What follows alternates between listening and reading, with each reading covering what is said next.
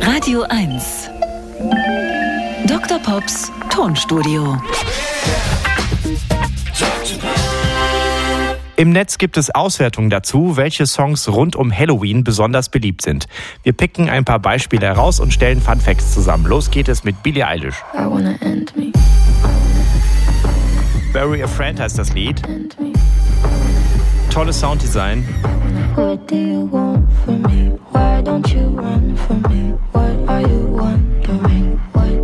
Geschrieben wurde das Lied aus der Sicht eines Monsters, das unter dem Bett sitzt.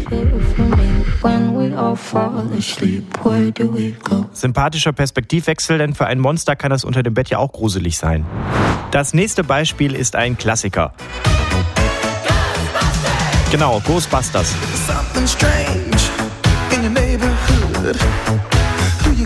Das Lied kam 1984 parallel zum Film auf den Markt und erreichte nach zwei Monaten Platz 1 der US-Charts. Ein riesiger Erfolg. Aber dann ging der Spuk für die Produzenten so richtig los, weil sich die Anwälte des Musikers Huey Lewis meldeten. Der hatte ein Jahr zuvor dieses Lied herausgebracht. Mit dem Titel I Want a New Drug. Und wenn man beide Lieder zusammenmischt, dann merkt man, dass die Rhythmusgruppe schon sehr, sehr ähnlich ist.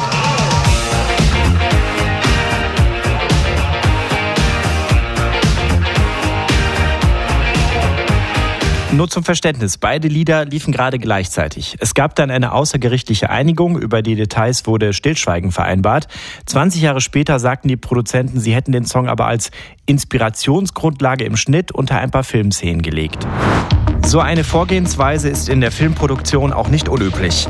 Die Produzenten von Stranger Things verwendeten im Schnitt zunächst fertige Musik der Band Survive. Nur mit dem Unterschied, dass sie die Köpfe dahinter für das Komponieren der Filmmusik zur Serie anschließend gewinnen konnten. Die Musik wird nicht nur auf Halloween-Playlisten angehört, sie wurde auch unabhängig davon mehr als 100 Millionen Mal gestreamt und das als reine Instrumentalmusik. Respekt. Das letzte Beispiel darf bei unserer kleinen Auswahl auf keinen Fall fehlen. Thriller von Michael Jackson. Ein Song mit Hörspielelementen, jedes Klangdetail aufwendig, genial ausgearbeitet. Aber ein Soundelement kam recht witzig in den Song hinein. Die Rede ist von diesem Quaken hier. Also.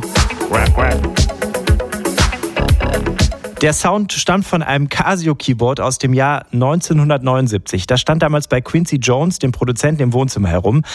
Ich bin 600 Kilometer gereist, um jemanden ein Exemplar von diesem Keyboard abzukaufen und ich präsentiere jetzt exklusiv diesen Original-Sound. Der heißt hier Frog, also Frosch. Und nochmal.